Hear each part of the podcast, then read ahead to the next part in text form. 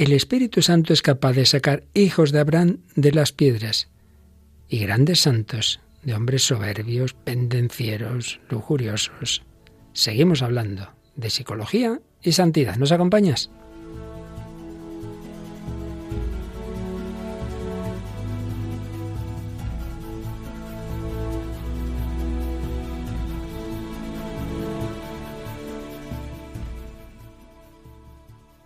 El hombre de hoy y Dios, con el padre Luis Fernando de Prada.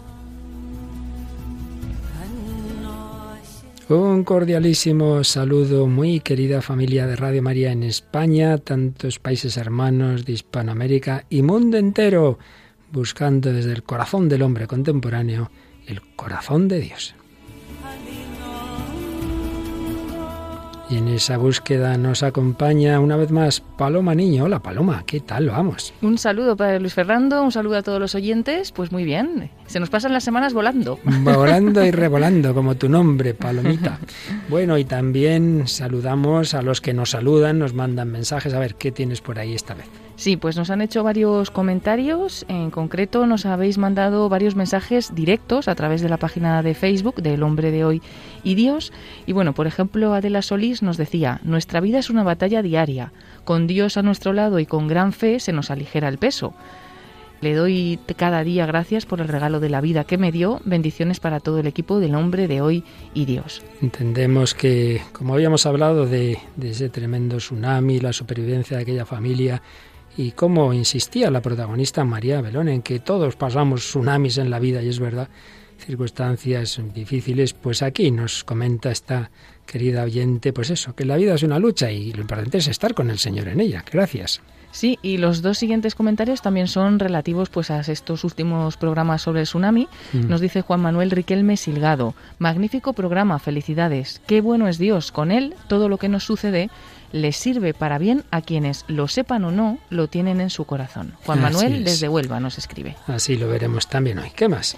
Y Mara García nos decía, el tsunami de mi vida ha pasado estas navidades. He perdido a mi madre, que partió a la casa del padre. Me está ayudando mucho este programa. Bendiciones y muchas gracias. Pues nos alegra mucho que te ayude y encomendamos a tu madre y a tantas personas que sí, que el Señor va llamando. Y cuando esto se vive con fe, con esperanza, el dolor está ahí, el dolor humano siempre, pero es otra cosa completamente distinta. Ya decíamos el día pasado al final que incluso esas preguntas que humanamente no tienen respuesta sobre la muerte, la tienen en Cristo. Yo soy la resurrección y la vida. Bueno, pues Enseguida explicaremos porque es verdad que últimamente nos hemos divertido un poco, que diría Santa Teresa, y vamos siguiendo un hilo y ya os explicaré dónde está el hilo, pero con algunas excursioncitas. Y bueno, hoy vamos a retomar el hilo y también vamos a retomar la colaboración de nuestra queridísima Mónica del Álamo, que por circunstancias personales buenas, dicho sea de paso, pues últimamente puede colaborar, colaborar, poco. Confiamos en que dentro de algún tiempo pueda hacerlo más. De momento nos ha enviado una grabación pues con ese fin que siempre tiene este programa, y es descubrir debajo de todo, y concretamente en su caso de la literatura, aunque sea literatura infantil, descubrir grandes valores, ¿verdad?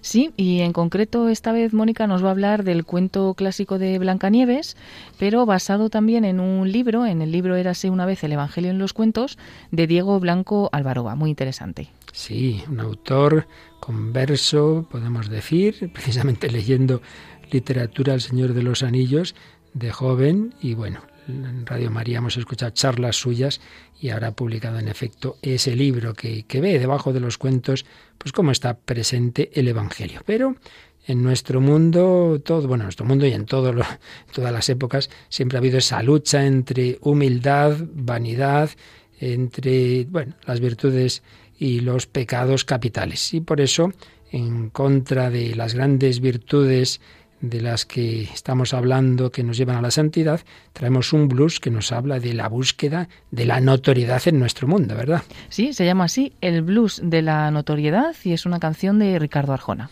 Aunque la versión que traemos la canta también con Gaby Moreno.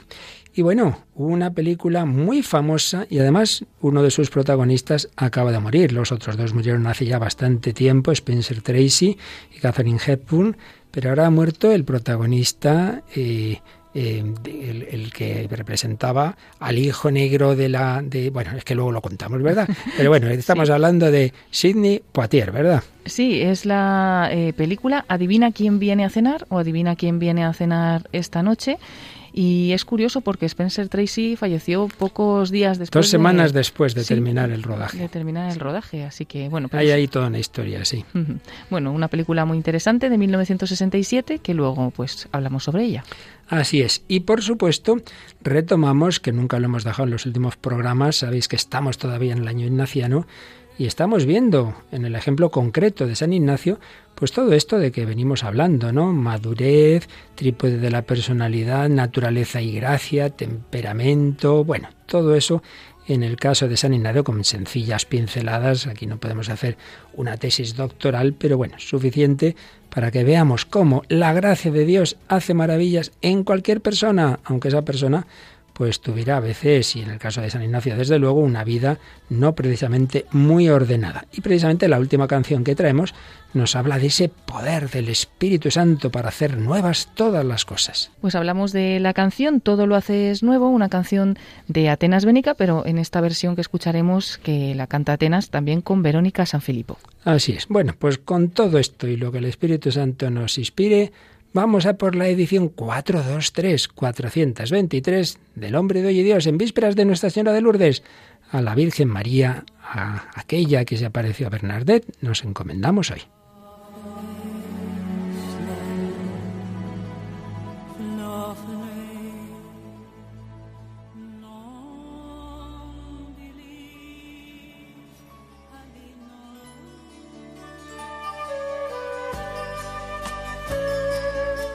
Bueno, pues vamos a recordar, porque nos hemos podido perder un poco en los últimos programas, el hilo conductor que hemos ido siguiendo. Hemos insistido en ese gran principio teológico. Dios es el autor de la naturaleza y de la gracia, es el creador y es el redentor. Y eso implica que tenemos recibida de él una naturaleza que tiene unos, unos principios, digamos, de funcionamiento.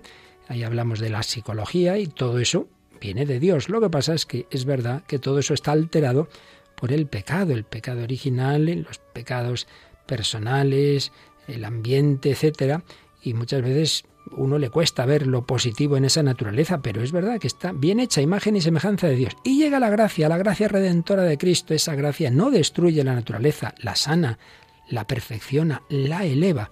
Y eso implica que la santidad, la vida espiritual, no destruye las virtudes humanas que ya fueron estudiadas por los grandes filósofos griegos sobre todo y también romanos.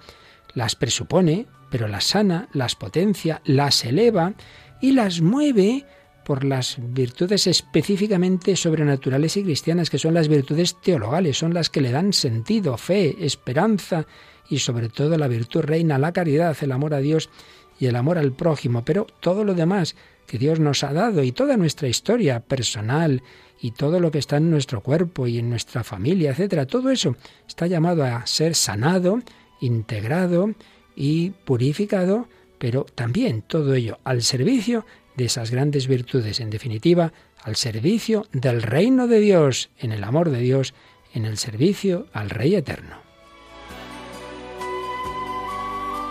Bien, pues ese principio lo hemos ido viendo en varios programas en San Ignacio, en Íñigo de Loyola. Hablamos un poco de su temperamento, seguíamos ahí un poquito esa especie de, clasificación de los temperamentos de Seldon, tal como el jesuita Alejandro Roldán lo aplicaba a la santidad. Veíamos sus defectos y sus virtudes, un poco su personalidad en la dimensión intelectual, afectiva, su voluntad y sobre toda esa mm, todo ese componente natural y con toda su historia que en la primera etapa de su vida pues fue bastante descaminada, sin embargo, a raíz sobre todo de aquella herida gravísima a punto de morir estuvo que recibió en la defensa del castillo de Pamplona, como el Señor va conquistando ese castillo, ese corazón, esa personalidad poco a poco y se va produciendo esa conversión de Íñigo en San Ignacio de Loyola, un hombre que va a ir buscando, pues paso a paso, la voluntad de Dios. Con razón se llama a sí mismo el peregrino. Y ahí hicimos como una pequeña excursión a propósito de ese espíritu peregrino, de peregrinante de San Ignacio de Loyola, tuvimos dos programas con ese grupo de jóvenes que se vino de Estados Unidos, con un sacerdote español, a hacer el camino de Santiago, mil kilómetros, más de un mes. Y ahí pudimos ver pues esa analogía, digamos, entre la peregrinación espiritual de San Ignacio y la peregrinación de estos jóvenes, una peregrinación llevada al cine por Juan Manuel Cotelo en Footprints. Y los dos siguientes programas, pues hemos hablado de otra realidad tremenda, ese tsunami que se llevó por delante la vida de unas 300.000 personas en el Océano Índico en la Navidad de 2004. Pero así como la herida de Íñigo de Loyola, que estuvo a punto de, matarle, de morir, como de ahí salió el fruto o fue un instrumento de Dios para su conversión, pues oíamos a María Belón, la madre de familia, de esa familia de cinco que se habían perdido todos por el tsunami y lo lógico es que hubieran muerto todos o al menos parte de ellos y todos se encontraron y todos salieron adelante, pero lo importante es como ella daba testimonio de los valores de lo que había aprendido en esas circunstancias tan duras. Pues también Íñigo de Loyola aprendió eh, a quedarse lo importante en la vida, a no ser vanidoso, a reflexionar y ahí fue entrando la gracia de Dios y convirtió su corazón. Pues este ha sido un poquito el hilo de lo que hemos ido viendo en estos programas pasados. Y vamos a intentar ya concluir la parte dedicada a San Ignacio, y podríamos seguir meses y años, por supuesto, pues dando unas breves pinceladas de cómo el Espíritu Santo sobre todo ese temperamento, sobre toda esa historia personal, sobre toda esa subida, sobre esa conversión, fue llevándole por unos pasos, poco a poco, mostrando la voluntad del Señor y configurándole un nuevo carisma en la Iglesia, una espiritualidad. Veremos qué es eso de la espiritualidad cuando mm, digamos matizamos tal tipo de espiritualidad tal otra, en ese caso la espiritualidad ignaciana. Y es que la gracia de Dios actúa sobre la naturaleza y si hay diferencias en la naturaleza, pues unos son primarios, otros son secundarios, unos son más reflexivos, menos reflexivos, más afectivos, más intelectuales, más voluntad, más... Bueno, eso es verdad y eso es bueno. Dios nos ha creado diferentes. También la gracia de Dios, pues da el Señor distintos carismas, distintas vocaciones. A unos le da, lo vemos en los evangelios, los apóstoles, qué distintos son. Juan Evangelista enseguida es el Señor, lo ve desde la barca, él es el que lo intuye y el que se tira al agua no es él, es Pedro. Bueno, cada uno tiene su carisma. Pues eso también, el Espíritu Santo en la historia de la Iglesia va generando diversos carismas, diversas espiritualidades, según las formas de ser, según las épocas, según las necesidades carismáticas y apostólicas de la Iglesia. Y por eso se van generando distintas espiritualidades. Todas, evidentemente, tienen en común lo esencial, el amor a Dios, el amor al prójimo, los sacramentos, la liturgia, el destino hacia el cielo, el hacer todo el bien posible, la colaboración apostólica, bueno, muchas más cosas, la importancia de la oración, sí, pero luego cada uno ha vivido de una forma distinta, ante todo según los tres grandes estados de vida que el cristiano puede estar llamado, en el laicado, en el sacerdocio, la vida eh, en, la participación en la jerarquía, el pastoreo de la Iglesia y la vida consagrada, vida religiosa y otras formas de vida consagrada. Y en fin, juntando todos estos factores, pues cada uno es cada uno, no solo en el orden natural, sino también en el orden sobrenatural.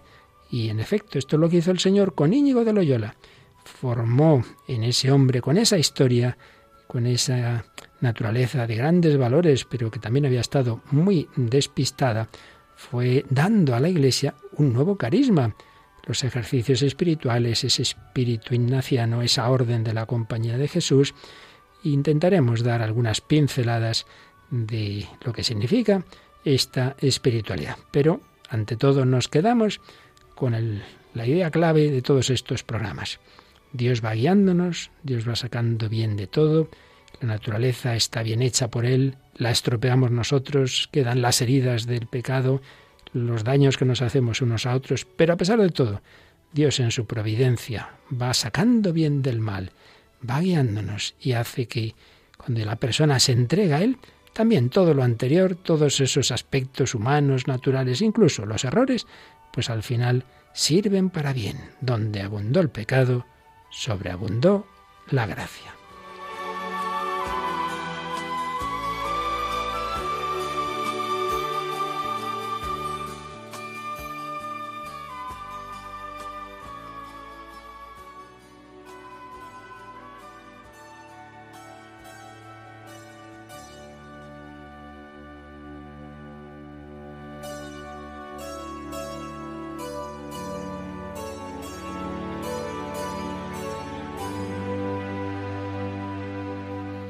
Aquí seguimos en Radio María, en El Hombre de Hoy Dios. Paloma Niño y quien nos habla, Padre Luis Fernando de Prada, recopilando un poco todos estos, estos programas de este último bloque, Psicología y Santidad, y con ese, ese modelo que hemos ido mirando en algunos programas más, otros un poco menos, de Íñigo San Ignacio de Loyola, y cómo ese hombre y con ese temperamento y con esa historia en la que hubo un tsunami muy particular, que fue esa herida gravísima en la defensa del castillo de Pamplona y estuvo a punto de morir en su convalecencia y sin embargo todo estaba en el plan de Dios para ir conquistando esa psicología de grandes valores, un hombre fiel, heroico, leal, que quería servir a su rey, a su señor, muy valiente, pero a la vez con mucha vanidad, con mucha soberbia, también muy enredado en lo que él dice, cosas de carne, con sueños utópicos de conquistar a una dama de altísimo nivel, incluso se piensa que era una de las princesas de, de la corte.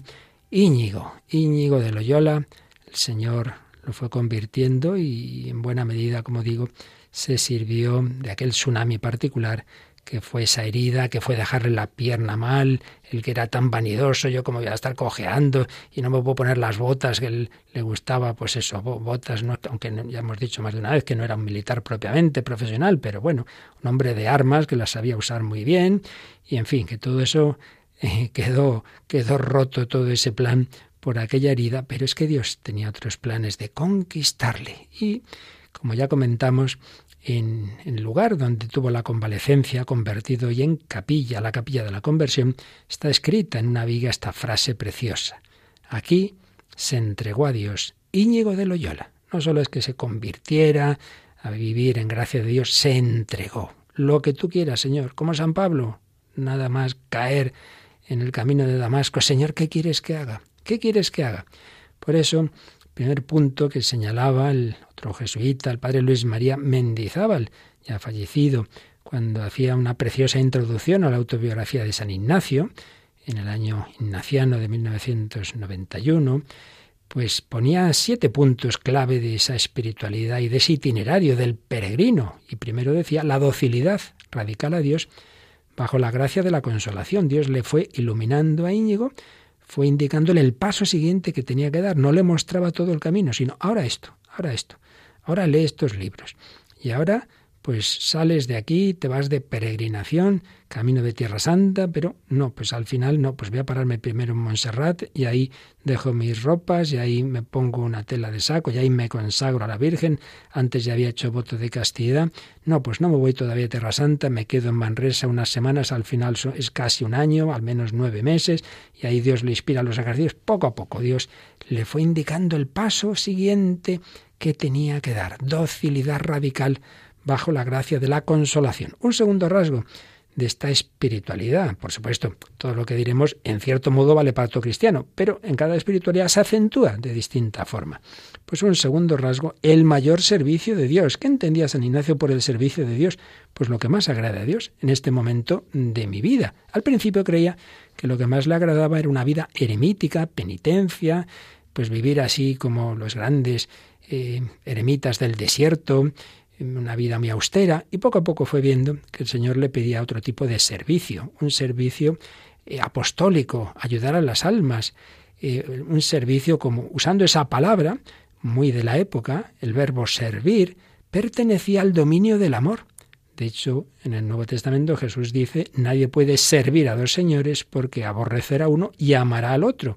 Servir es amar en la tradición cristiana muchas veces son sinónimos, amor y servicio, porque se entiende el servicio amoroso y el amor servicial. Servir amorosamente es tomar la voluntad de la persona amada como fin propio íntimamente amado. Y los ejercicios espirituales de San Ignacio terminan con la contemplación para alcanzar amor, donde se pide esto, en todo amar y servir a su divina majestad, en todo amar y servir a su divina majestad. Así pues, otro rasgo fundamental, el mayor servicio de Dios. El tercero ya lo comentamos. Íñigo va a ser el peregrino que camina siempre en destierro, una espiritualidad peregrinante, destierro, no aferrarse a nada, no solo fue dejar su casa, sino su vida pasada, dejar sus planes, libertad afectiva, donde Dios me inspire y eso va a ir plasmado en, en la orden que el Señor le inspiró, la compañía Jesús, en ese estar disponible a donde el Papa los mande. Francisco Javier, pues a las Indias, pues muy bien, a donde Dios quiera. Bueno, nos quedamos aquí de momento porque Paloma, en este programa, como comentábamos, siempre queremos descubrir eh, cómo debajo de, de, lo más inesperado, de las cosas más sencillas, de una canción, de una poesía o de un cuento de niños, pues están en el fondo valores humanos que vienen de Dios y que el Evangelio potencia valores en definitiva evangélicos y es lo que nos va a contar nuestra colaboradora Mónica del Álamo, ¿verdad? Sí, va a explicar pues de manera muy interesante, ¿no? el cuento clásico Blancanieves, a bueno, destriparlo un poquito más y contarnos qué puede haber detrás, ¿no? de, de este cuento y se basa pues en un libro de Diego Blanco Alvaroba. Bueno, ella nos lo va nos lo va a contar. Escuchamos. Hola, Padre Luis Fernando, hola Paloma, un saludo a todos los oyentes. Para este programa hemos traído un cuento clasiquísimo, Blancanieves, y nos vamos a basar para este análisis en, en una reflexión, en un libro de Diego Blanco Alvaroba, que se llama el libro Érase una vez el Evangelio en los cuentos. Y la verdad es que son unas reflexiones muy impresionantes, muy argumentadas, muy estudiadas sobre eh, la profunda enseñanza evangélica que se, que se encierra en los cuentos de hadas. Y la verdad es que ahora que profundizamos en el camino espiritual, eh, pues tiene mucho que ver con la historia de Blancanieves. Y nos va a sorprender esta reflexión, pero nos va a hacer pensar mucho en, la naturaleza de nuestra alma y en, y en, el amor de Dios. Empieza mm, este autor recordándonos cómo es el cuento de Blancanieves. Hay varias versiones, él nos recuerda una en particular, pero nos cuenta que es la historia de nuestra alma, que la historia de Blancanieves es la historia de, de nuestra alma, que Dios crea preciosa, muy bella, envidiada por el demonio que es la madrastra, que quiere destruirnos, que quiere hacernos que, que, se pierda nuestra alma para siempre y que no soporta el amor de Dios sobre, sobre este alma. ¿no? Entonces dice que, que hay una reina que pide tener un hijo, tener un hijo blanco como la nieve, rojo como la sangre y negro como la madera de ébano. Es un símil, ¿no? Habla eh, este autor de que, comentaremos. Como todos sabemos, pues la reina muere y entonces el padre se casa con una madrastra. La madrastra en los cuentos es la figura de, de, la falsa madre, ¿no? Aunque en la realidad no sea así, evidentemente hay madrastras buenísimas. En la vida real, pues sí que pasa, ¿no? Que en los cuentos eh, se representa así al mal muchas veces con, con, esta falsa madre, ¿no? Que es, que es la madrastra. Eh, esta madrastra es envidiosa, le pregunta al espejo eh, que quién es la más bella. Cuando descubre que Blancanieves es la más bella, pues quiere matarla, ¿no? Manda matarla a un cazador y bueno, así muy muy dramático porque le manda extraer sus pulmones y su hígado para comérselos. Y bueno, pues el, el, cazador no es capaz de matarla y la deja huir. Ella encuentra la casa de los enanitos que, que la acogen y le piden a cambio que le dice puedes quedarte con nosotros, tendrás todo lo que quieras, pero tendrás que cocinar, hacer las camas, lavar, coser y mantener todo limpio y ordenado. Y ella dice lo haré de todo corazón, ¿no? Ella se siente agradecida por este refugio que le dan los enanitos y, y allí se queda. Y entonces eh, vamos a leer las tentaciones de la madrastra, ¿no? En este cuento, que difiere un poco de la versión de Disney, que a lo mejor es la que más conocemos, vamos a narrar la, las tentaciones de la, de la madrastra que se da cuenta de que Blancanieves sigue viva y que, que tiene que conseguir engañarla, ¿no? En primer lugar se disfraza de mercader y entonces dice llevo preciosas mercancías, comprad. Blancanieves se asomó por la ventana y dijo Buenos días, querida mujer, ¿qué tienes en venta? Cordones de blusa, dijo, y sacó unos de vivos colores. ¿Te gustaría este? Y Blancanieves abrió la puerta y compró el cordón. Recordamos que los enanitos le habían dicho no abras la puerta a nadie, ¿no? Cuando salen. Y sin embargo ella abre la puerta y compra el cordón.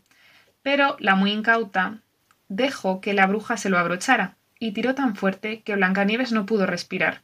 Los enanitos quedaron aterrorizados cuando vieron a Blancanieves tendida en el suelo, como muerta. La levantaron, cortaron el cordón en dos y poco a poco volvió a la vida. Al escuchar lo que había sucedido le dijeron La anciana vendedora no era otra que la reina impía. Cuídate y no dejes entrar a nadie cuando no estemos contigo. Al día siguiente la madrastra volvió a preguntar el espejo. Al escuchar que Blancanieves no había muerto, fabricó un peine envenenado y disfrazada volvió a la casita. Llevo buenas mercancías en venta. Sigue tu camino, dice Blancanieves. No se me permite dejar entrar a nadie. Ah, pero seguro que no te han prohibido mirar, dice sacando el peine envenenado y sosteniéndolo en alto. A la niña le gustó tanto que se dejó engañar y abrió la puerta. Otra vez desobedece. La anciana dice déjame peinarte bien. Y apenas el peine tocó el cabello de Blancanieves, el veneno hizo que cayera inconsciente. Cuando llegaron los enanitos, apenas le quitaron el peine a Blancanieves, cuando volvió en sí y les contó lo que había sucedido. Una vez más le advirtieron que no debía abrir la puerta a nadie. Cuando al día siguiente la reina escuchó al espejo decir que Blancanieves seguía siendo la más bella, entró en su mazmorra y preparó una manzana envenenada. Tenía tan buen aspecto que cualquiera solo con mirarla sentiría ganas de morderla, y volvió a casa de los enanitos. Vuelve a responder Blancanieves No se me permite dejar entrar a nadie. Los enanos me lo han prohibido. A mí me da igual entrar o no, contesta la bruja. Toma, te regalo esta manzana. No puedo aceptar nada, me lo han prohibido.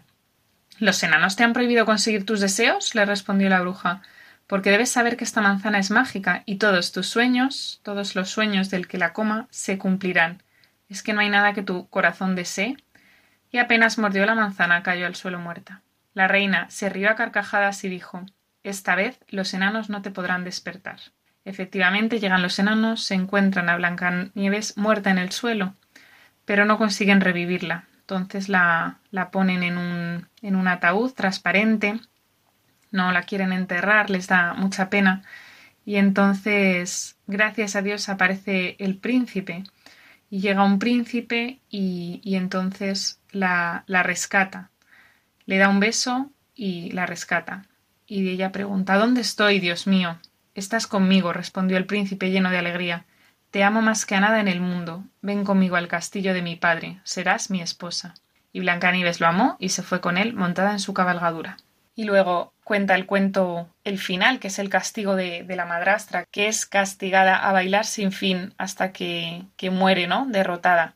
Pues nos explica este autor, Diego Blanco, que, que todo esto es una alegoría de, la historia de nuestra alma. Por ejemplo, eh, nacemos con dignidad de reina, ¿no? Nuestra alma nace con, una dignidad y, la madrastra, que es muy bella, malvada y terriblemente insegura, está celosa de nosotros, quiere destrozarnos.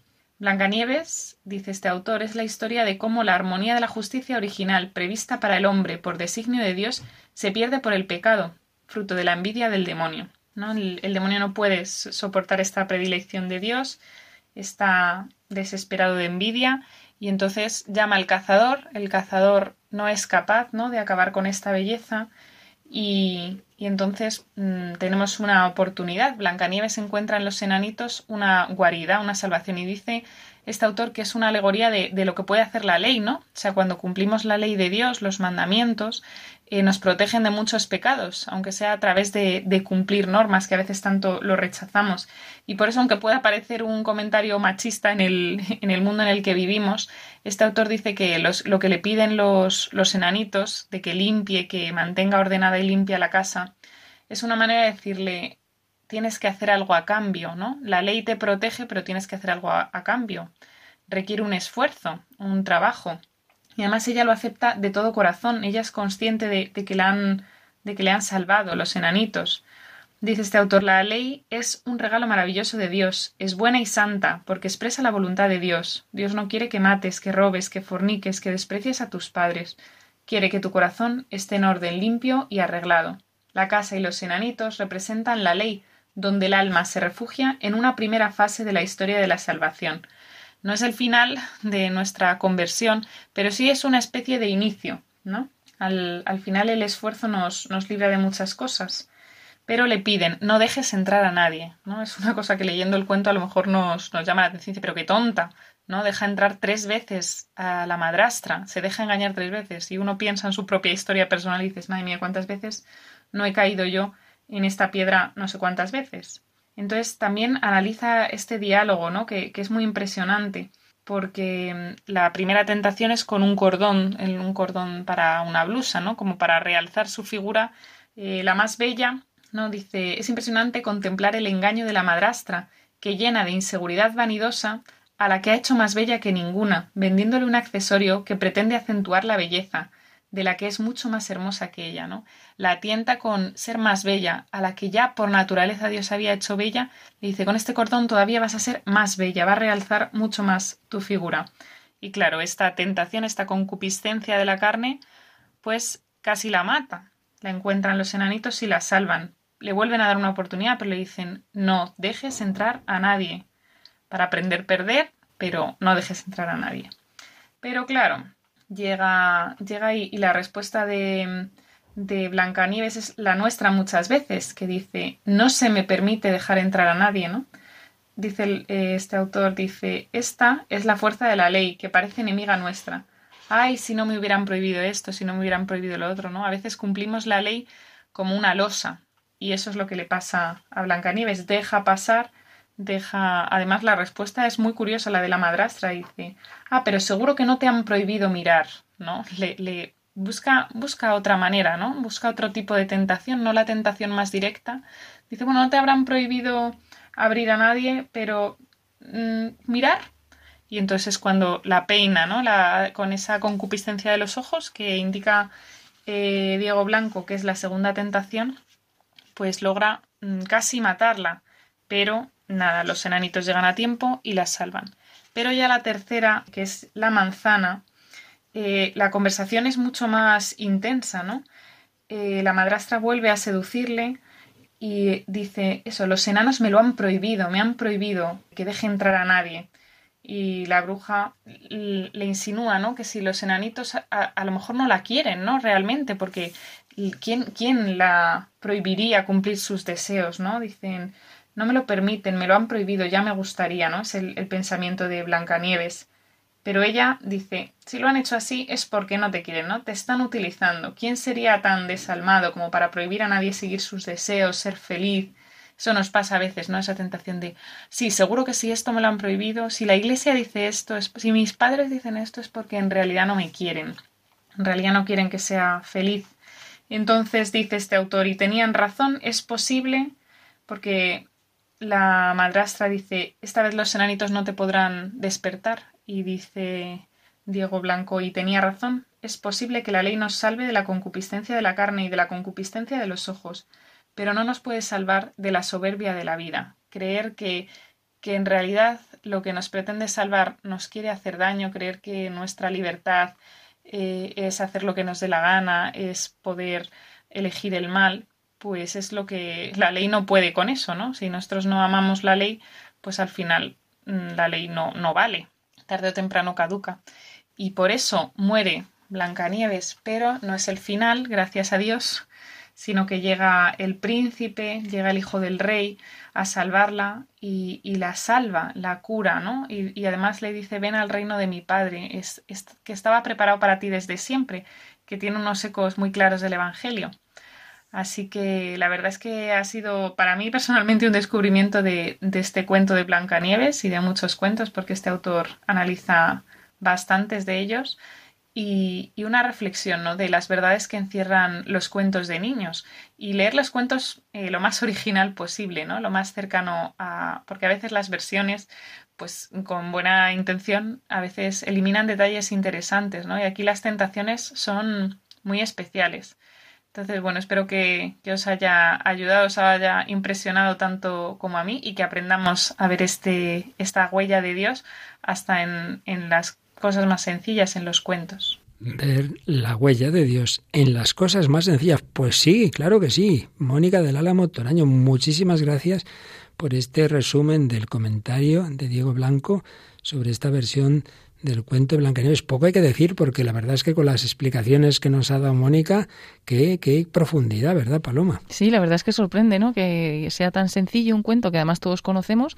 Es verdad que las versiones que, conocemos a lo mejor no son exactamente como el tradicional o el cuento tradicional, pero, pero bueno, mm, sorprende el, toda la explicación ¿no? que le podemos dar desde el punto de vista también espiritual. Sin ninguna duda, cómo nos fiamos más de, de esa voz eh, que viene en último término del maligno y que nos presenta a Dios como enemigo, como caemos una y otra vez en las tentaciones, esa vanidad, esa soberbia, pero como hay un príncipe, como hay un amor más grande, como hay un redentor que es capaz de resucitarnos, de devolvernos la vida como se le devolvió a Íñigo, que también había caído en todas esas tentaciones de vanidad, de lujuria, de soberbia, de todo, de todo. Bueno, pues tentaciones que tenían un matiz en el siglo XVI y que tienen otro en este mundo de, de las redes sociales, de los likes y de, la fama de los artistas, de los cantantes, entonces serían los soldados y ahora más bien son todo este mundo de, de, de, esta, en fin, de tanta vanidad, especialmente a través de las redes sociales. Y por ahí va el blues de la notariedad que nos traes. ¿Quién es Ricardo Arjona, Paloma? Bueno, pues es eh, nacido en Guatemala en 1964 y es un cantautor, compositor, músico, productor musical eh, guatemalteco, ¿no? Su música varía desde baladas a pop latino, rock, pop rock, música cubana, bueno, muchos tipos de, música y ha vendido más de 20 millones de copias de discos a lo largo de su carrera. Sí, tanto es así que es apodado como el trovador de América. Es considerado uno de los artistas más exitosos de Iberoamérica. Y en concreto la canción que vamos a escuchar está dentro de su álbum titulado Blanco del año 2020 y bueno, pues se llama así, el blues de la notoriedad. Pues veremos cómo si Íñigo era muy tentado de vanidad y la madrastra no podía permitir tampoco que hubiera otra más bella que ella, aquí va a parecer que, que, en nuestro mundo no puedo permitir otro más famoso, con más likes, con más seguidores en la música. Bueno, pues escuchamos este blues de la notoriedad de Ricardo Arjona cantado con Gaby Moreno. Con tal de ser una celebridad, le venden a una araña escaleras. Toman pastillas para mentir, se gastan lo que no hay en fachadas.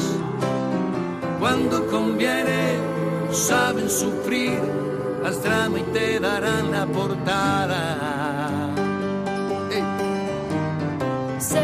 Sueños de celebridad, el arte se muere del hambre. Risas postizas, mentiras, verdad, alfombras teñidas de sangre. Un financiero será el director y quien decidirá el repertorio un peluquero será el productor, la magia organiza un velorio. Este es el blues de la notoriedad, estás o no salís en la foto. Feria de excesos, concurso antiedad, payasos que vuelan en moto.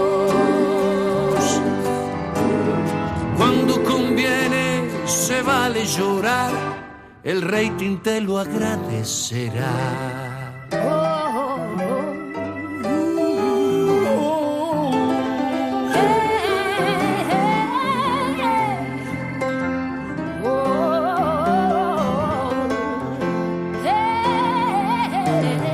Plan de mercado, lanzamiento mundial, la radio, ya está todo listo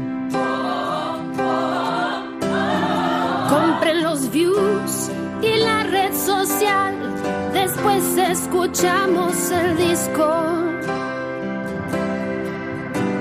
Entrega de premios, nada para el autor. Sonríe y te darán una beca. Dice el cabildeo, quise un seductor y ellos llenarán tu egoteca.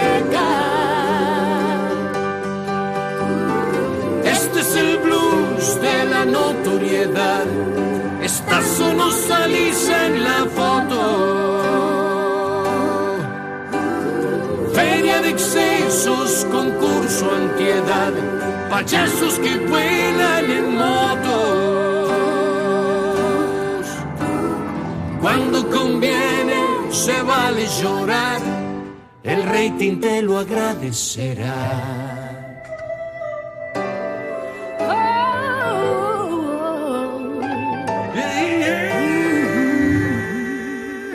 Están escuchando en Radio María El hombre de hoy y Dios, con el padre Luis Fernando de Prada y Paloma Niño.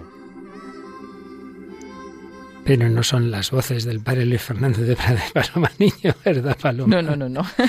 bueno, pero no están nada mal estas voces transmitiendo esta canción irónica, risas postizas, mentiras, verdad.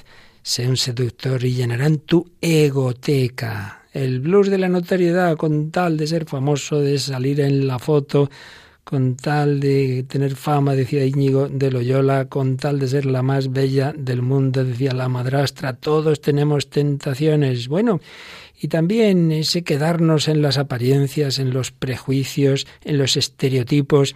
Y eso es lo que estaba en el trasfondo de una famosa película que tiene una historia, también una historia triste en el sentido de que fue la última película de un grandísimo actor con una lucha personal que ahora no nos da tiempo a contar Spencer Tracy, su última película, pero a lo que vamos es que me he quedado sorprendido cuando he leído que esta película se estrenó muy poquito después, unos meses después de que se hubieran anulado las leyes que impedían los matrimonios interraciales en Estados Unidos. Todavía en el año 66 o 60 tenían Sí, porque esas la leyes. película es del 67, o sea que todavía en esos momentos eh, se mantenían esas leyes, sí. Bueno, todos nuestros oyentes ya de cierta edad la recordarán perfectamente, pero otros quizá no. Así que introdúcenos esta película. Sí, pues es la película Adivina quién viene a cenar o Adivina quién viene a cenar esta noche. Es una película de comedia dramática estadounidense de 1967, como decimos, que fue producida y dirigida por Stanley Kramer y escrita por William Rose. Está protagonizada por Spencer Tracy, Sidney Poitier y Catherine Hepburn y eh, bueno pues la película fue una de las pocas eh, de la época en presentar positivamente un matrimonio interracial. Precisamente pues eso había sido históricamente ilegal en la mayoría de los estados de Estados Unidos y todavía era ilegal en 17 de estos estados, en su mayoría del sur, hasta el 12 de junio de 1967 de ese mismo año, seis meses antes del estreno de la película y aproximadamente dos semanas después de que Tracy interpretara su escena final y dos días después de su muerte, cuando la Corte Suprema anuló las leyes contra el mestizaje. Y la película, bueno, pues destaca además por ser el noveno y el último emparejamiento en la pantalla de Tracy y Herburn. Y bueno, ella nunca quiso ver la película completa porque decía que los recuerdos de, de Tracy eran demasiado dolorosos. Así que bueno, no la vio completa. Aquí sin entrar en detalles, pero bueno, hay una historia que más o menos todo el mundo conocía. Spencer Tracy estaba casado, tenía dos hijos, pero de- en una película se enamoró de Catherine, siempre tuvieron ahí, pero él no quería dejar su matrimonio, además su mujer se puso enferma, no la quiso abandonar, tuvo esa lucha, tuvo esa lucha. Y entonces, bueno, cuando ruedan esta película, Catherine sabe que se muere, y por eso dicen los, los que la conocen que esta escena que vamos a escuchar, cuando ella llora como actriz, llora como actriz y llora realmente, porque sabe que lo que está diciendo era real, que era el, el final de, de su vida. Pero ahora lo que nos interesa que eran en, en la película, aparecen como hombres progresistas, de ideas tal y que cual, este matrimonio, cuando su hija les presenta su novio y ven que es un negro, bueno, la reacción de él sobre todo vamos, se quedan todas esas ideas progresistas, se quedan en el baúl de los recuerdos. Lo que pasa es que, bueno, sigue la película, ¿verdad? Y al final, pues es cuando él cuenta lo que vamos a escuchar ahora. No sé si tienes algún dato más de, de la película. Sí, bueno, más o menos eso. Yo creo que hemos situado bien ¿no? a los oyentes. Y bueno, es curioso eso, ¿no? Como cuando no les toca directamente, pues en ese momento estaban muy, eran muy progresistas, pero luego en ese momento no. Y, y bueno, pues sí, aunque luego cambia todo. Vamos a Pues escucharlo. esta es la escena más famosa, aunque hay bastantes diálogos muy interesantes.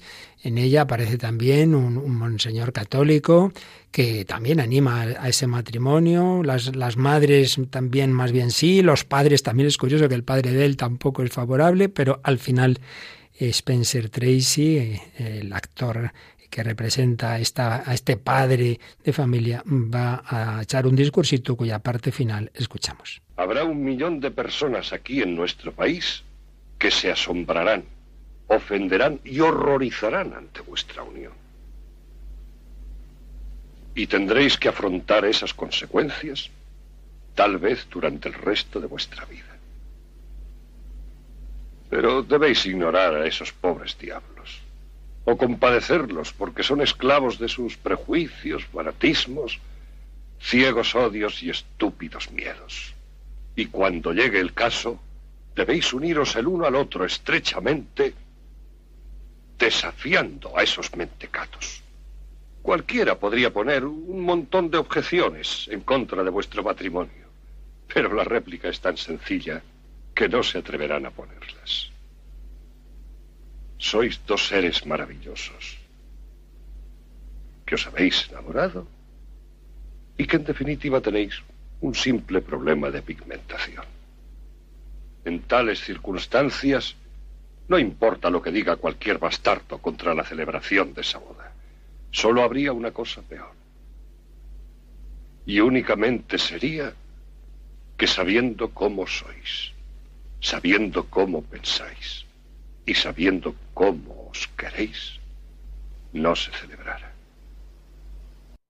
Cómo sois, cómo pensáis, cómo os queréis. Podríamos analizar mucho más porque es verdad que alguna expresión anterior de este discurso parece que reduce el amor a un mero sentimiento, pero bueno, hay más y ciertamente en lo con lo que nos quedamos ahora es que no hay que que quedarse en esas apariencias, en esos estereotipos y por supuesto, cuando estamos hablando de algo, un prejuicio de tipo racial, etcétera.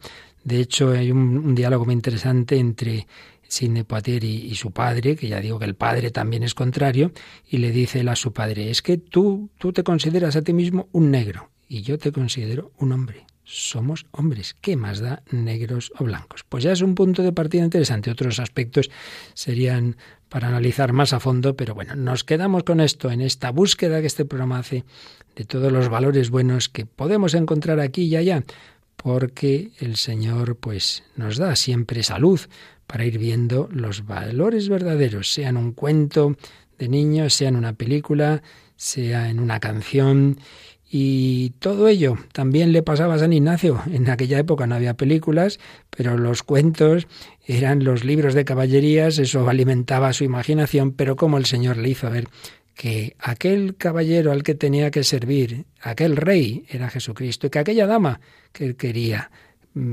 estaba enamorado de una dama platónicamente, al final era Nuestra Señora, era la Virgen María, y entonces todo lo bueno que había en su vida anterior fue transformado, fue transfigurado, fue elevado.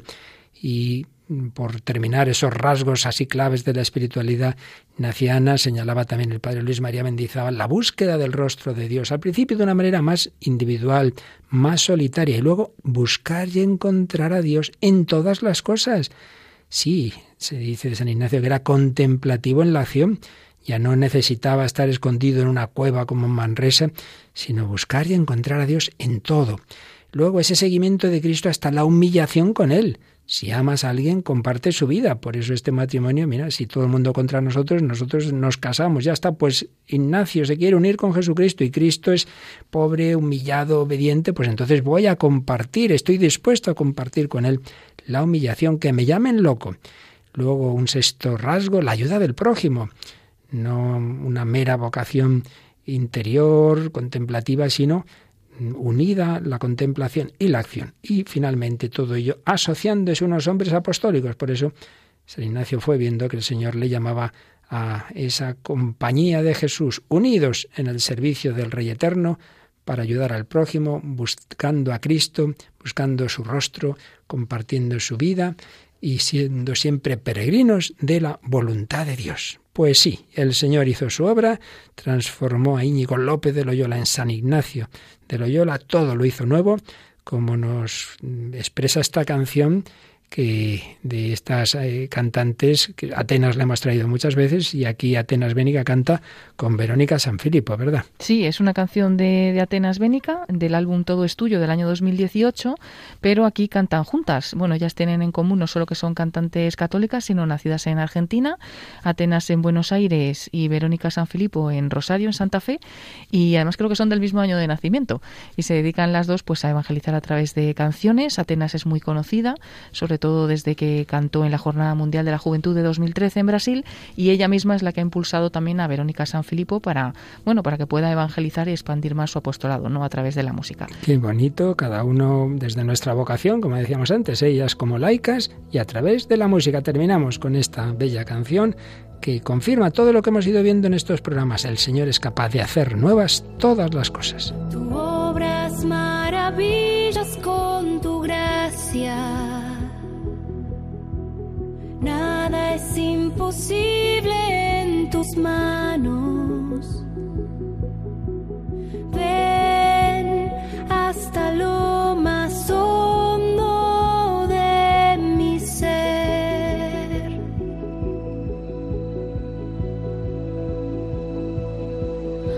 Tú obras maravillas con tu gracia. Imposible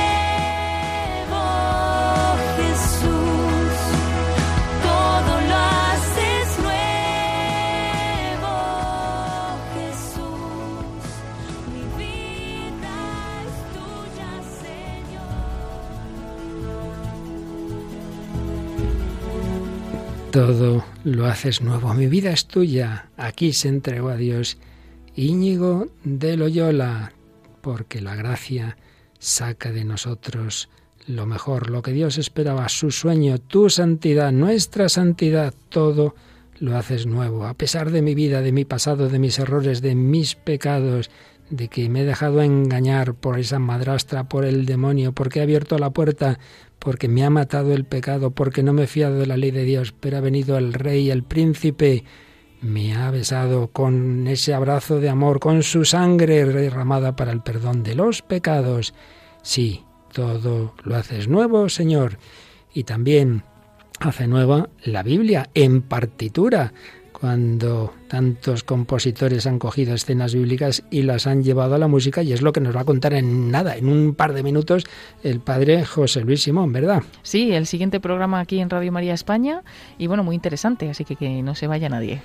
Es de las novedades de esta temporada más impactantes, sin duda que sí. Bueno, la verdad es que todas, porque el Señor nos manda magníficos voluntarios. Bueno, pues ya sabéis, aquí esperando vuestros comentarios, no hace falta, ya sabéis de sobra, porque es muy fácil, el hombre de Dios, arroba radiomaria.es, en el Facebook es el mismo título, el mismo nombre, lo escribís, y que ahí en la web de radiomaria.es, radiomaria.es, tenéis todos los programas anteriores para que los podáis escuchar, para recuperar o profundizar en ellos. Paloma Niño, muchísimas gracias. Gracias para Luis Fernando y un saludo a todos los oyentes. A todos los oyentes, con nuestra oración, unidos en ella. Hasta el próximo programa, si Dios quiere.